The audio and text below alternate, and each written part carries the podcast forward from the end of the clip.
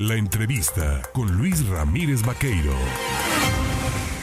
Mañana con 27 minutos. Mire usted, el presidente Andrés Manuel López Obrador este martes hizo una declaración en su conferencia matutina en el sentido de que mandará una iniciativa de reforma política para solicitar que el Instituto Nacional Electoral, lo mismo que los ministros de la Suprema Corte de Justicia de la Nación y los consejeros del INE, sean electos por voto popular a consulta como si fueran candidatos a las diputaciones, a las alcaldías, al Senado.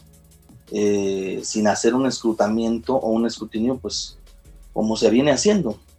Esto pues llama fuertemente la atención porque la reforma política está dentro de los planes que tiene el Ejecutivo de enviar al Congreso. Y para hablar de este tema yo le agradezco por supuesto al diputado federal del PRI, José Francisco Yunes Zorrilla, el tomarnos en la, en la llamada, en la línea telefónica. Pepe, ¿cómo estás? Buenos días. Muy buenos días, Luis. Muchas gracias por la oportunidad de platicar con, contigo y saludar por este medio a quienes nos hacen favor de escuchar.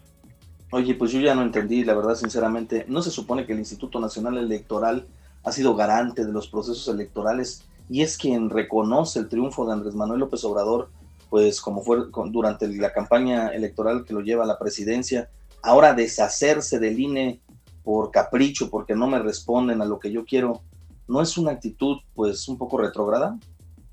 es un despropósito para la normalidad democrática en el país. Dicho con toda seriedad y con todo respeto al, señor presidente de la República y al gobierno de la República, un completo despropósito. Eh, hay evidentemente una tendencia a desmantelar el andamiaje institucional que genera equilibrios en este país y que logra contrapesos en el ejercicio del poder y eso pues de alguna forma estorba la visión de este gobierno. Quiere poder absoluto, omnímodo, vertical y todo lo que se contrapone a eso pues evidentemente lo tratan de desarticular y a mí me parece que esa es la razón fundamental del embate desde hace meses eh, contra los consejeros del Instituto Nacional Electoral y contra la institución en su conjunto.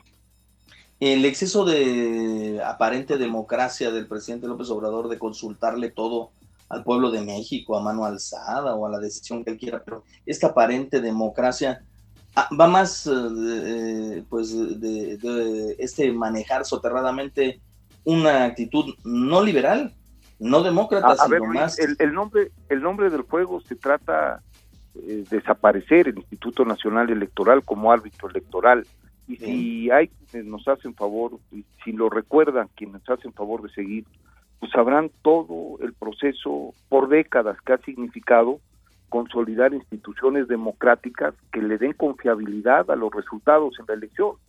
Hay muchas reformas electorales, desde el 40 hasta el 77, con los plurinominales, hasta el 96, donde de alguna forma se ciudadaniza la organización y operación de las elecciones y se le genera la calificación a un órgano jurisdiccional. Antes las organizaba el gobierno, el gobierno era juez y parte y eso permitió que en una época del país en donde había un, sistema de partido hegemónico, pues no hubiese elecciones normales, limpias y permitía que ganara siempre el partido. Por cierto, el Partido Revolucionario Institucional. El Partido Revolucionario Institucional se dio, hubo participación, de los partidos de oposición, hubo clamor popular, organización social, y esto fue permitiendo que se ciudadanizaran las instituciones que iban a velar por los resultados electorales y que hubiese condiciones de equidad entre las partes. Hoy eso es lo que quieren destruir con estas reformas oculto en el discurso que tú quieras escuchar, Luis si es porque el pueblo tiene que decidirlo a través de elecciones directas para los consejeros, si es porque la gente tiene que decirlo a través de su voto para elegir magistrados, lo cual es un despropósito. Los jueces y los magistrados y los ministros se eligen de manera indirecta a través de mecanismos constitucionales y no en forma directa, porque pues final, porque finalmente se deben de prever ciertos perfiles y ciertas condiciones de idoneidad. Oye, dice un periódico de circulación nacional hoy que 217 países en donde existen órganos electorales, en ninguno se designan por voto popular. Por alguna razón será, ¿no? como en ningún país del mundo se eligen ministros de manera por votación directa, eso pasaba en, lo, en el siglo decimonónico, nosotros recordaremos que el presidente de la Suprema Corte de Justicia en la época de Juárez, a mediados del siglo XIX, sí. pues era por elección popular, pero eh, la experiencia, la práctica ha venido mejorando los modelos de decisión y en todos los lugares del mundo pues es una decisión indirecta del pueblo a través de sus representantes populares como se hace hoy para los consejeros electorales y para prácticamente todos los consejeros de todos los órganos autónomos que permitan que el poder se, se, disemine, se articule y se compense. Y tú notarás que el gobierno de la República tiene especial interés en destruir todos los órganos autónomos para que sea la presidencia de la República la que por ellos decida, cuando este país hizo exactamente lo contrario, quitarle poder al presidente de la República en muchos frentes a través de órganos autónomos, uno de esos los electorales como el INE, para que de alguna forma hubiese mayor concepción republicana y hubiese un mayor equilibrio en las decisiones de poder en este país. Esta propuesta que lanza el presidente de la República en estos momentos estará ligada a intentar eh, desviar la atención de la reforma eléctrica que también habrá de discutirse. A, a, mí me parece que, que, ya no hay condiciones para, para que la reforma eléctrica, que era una mala, una mala idea para el país, era un retroceso en perjuicio de las posibilidades de crecimiento a través del abasto eléctrico en este país y por y por consecuencia en el nivel de vida de la gente parece que está totalmente razonada por parte del gobierno de que en esos términos era simplemente intransitable. Yo creo que está dando carpetan, carpetazo y ahora hay que esperar a, a, a partir del 10 de abril qué es lo que realmente manda en tema de reforma electoral o de reforma política el gobierno de la República.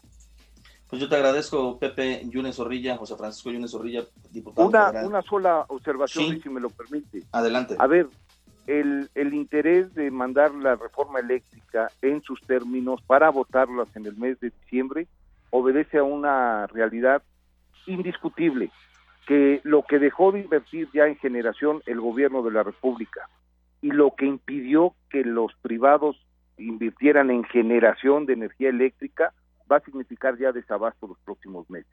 Están tratando de lavar cara a lo que han dejado de hacer en el sector con las repercusiones económicas y en convivencia social que habrá en los próximos meses. Tarifas altas por los altos eh, precios de petróleo y desabasto por lo que han dejado de invertir en estos tres años. Y hoy con esta reforma y con la no aprobación quieren lavar cara.